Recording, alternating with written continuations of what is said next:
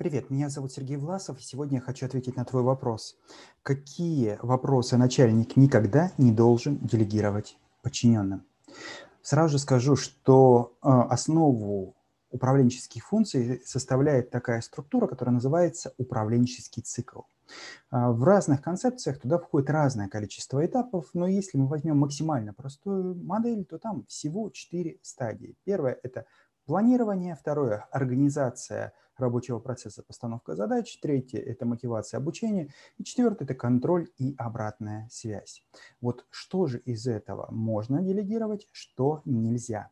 В первую очередь э, хочу сказать, что все задачи, которые выполняет руководитель, по большому счету можно разделить по двум основаниям.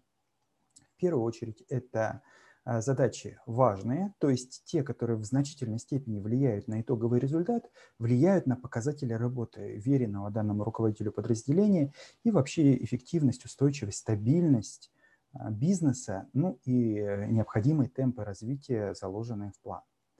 А, и задачи неважные, которые, с одной стороны, съедают часть времени руководителя, но не помогают достижении данных целей, не влияют значимо на результат. Поэтому по степени важности давайте определимся, это те задачи, которые в существенной степени влияют на итоговый результат. Но второй критерий – это срочность, ограниченность по времени.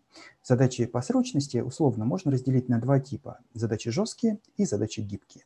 Жесткие задачи – это задачи, которые привязаны к моменту реализации своим началом. То есть э, к графику, таймплану они привязаны моментом начала. На 15 часов у меня запланировано собеседование с кандидатом, на 18 э, будет вечерняя планерка с моим отделом, в 21.00 у меня созвон с клиентом из другого часового пояса, а на 8 утра у меня запланирована краткая летучка. Ну вот это задачи, которые жестко привязаны к графику, и они зависят не только от меня, но и от кого-то другого. Гибкие задачи – это задачи, которые привязаны к графику дедлайнам, то есть моментам завершения. То есть сегодня в течение дня нужно подготовить аналитическую записку для генерального директора по перспективам развития нашего направления. А, до конца этой недели сделать сводный отчет по результатам проведенных акций за предыдущий месяц. То есть у меня есть момент завершения, но сделать эту задачу я могу в любое время до наступления этого дедлайна. Эти задачи гибкие, и они не являются срочными. Вот срочные задачи – это задачи, у которых дедлайн, момент истечения, момент начала и завершения находятся в краткосрочной перспективе.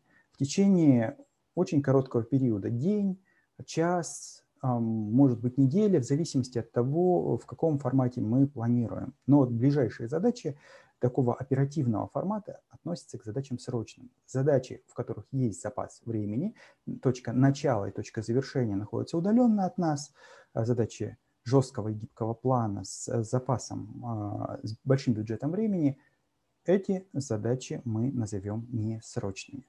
Так вот, э, исходя из принципа приоритета, появляются четыре основных типа. Задачи срочные и важные задачи, срочные, неважные задачи, несрочные и, соответственно, неважные и несрочные, срочные и неважные. Вот таким вот образом.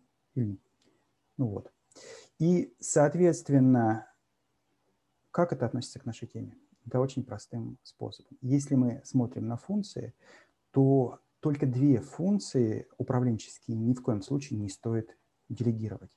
Первое – это определение момента движения, это планирование, это постановка целей, постановка задач, а, вот определение вектора движения, перспектив развития, видение бизнеса – это всегда руководителю важно оставлять за собой, потому что это первая функция лидера, которая создает вектор движения. Видение результата и формирование этого видения у окружающих, планирование, постановка целей.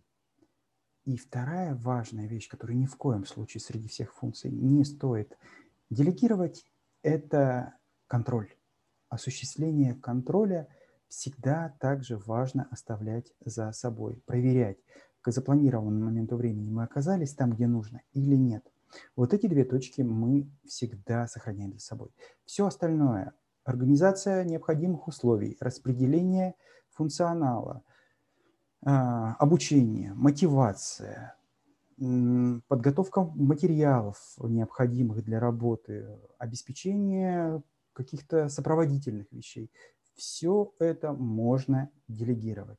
Вот здесь, э, в области функционала, только постановка целей и контроль остается за нами. С точки зрения расстановки приоритетов, задачи срочные и важные, и задачи важные, но не срочные, то, что в значимой степени влияет на результат, помните, да, про постановку целей и контроль, также остается в наших полномочиях. А вот область, которую имеет смысл и нужно делегировать обязательно, это задачи неважные, срочные и несрочные.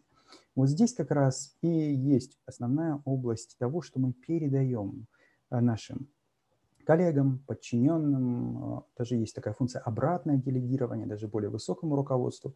Какие-то задачи можно перепоручить, владея необходимыми технологиями. Поэтому определяйте по двум основаниям, по функциям и по степени приоритетности. Определяйте те э, области, которые не подходят под э, данные параметры, и обязательно их делегируйте.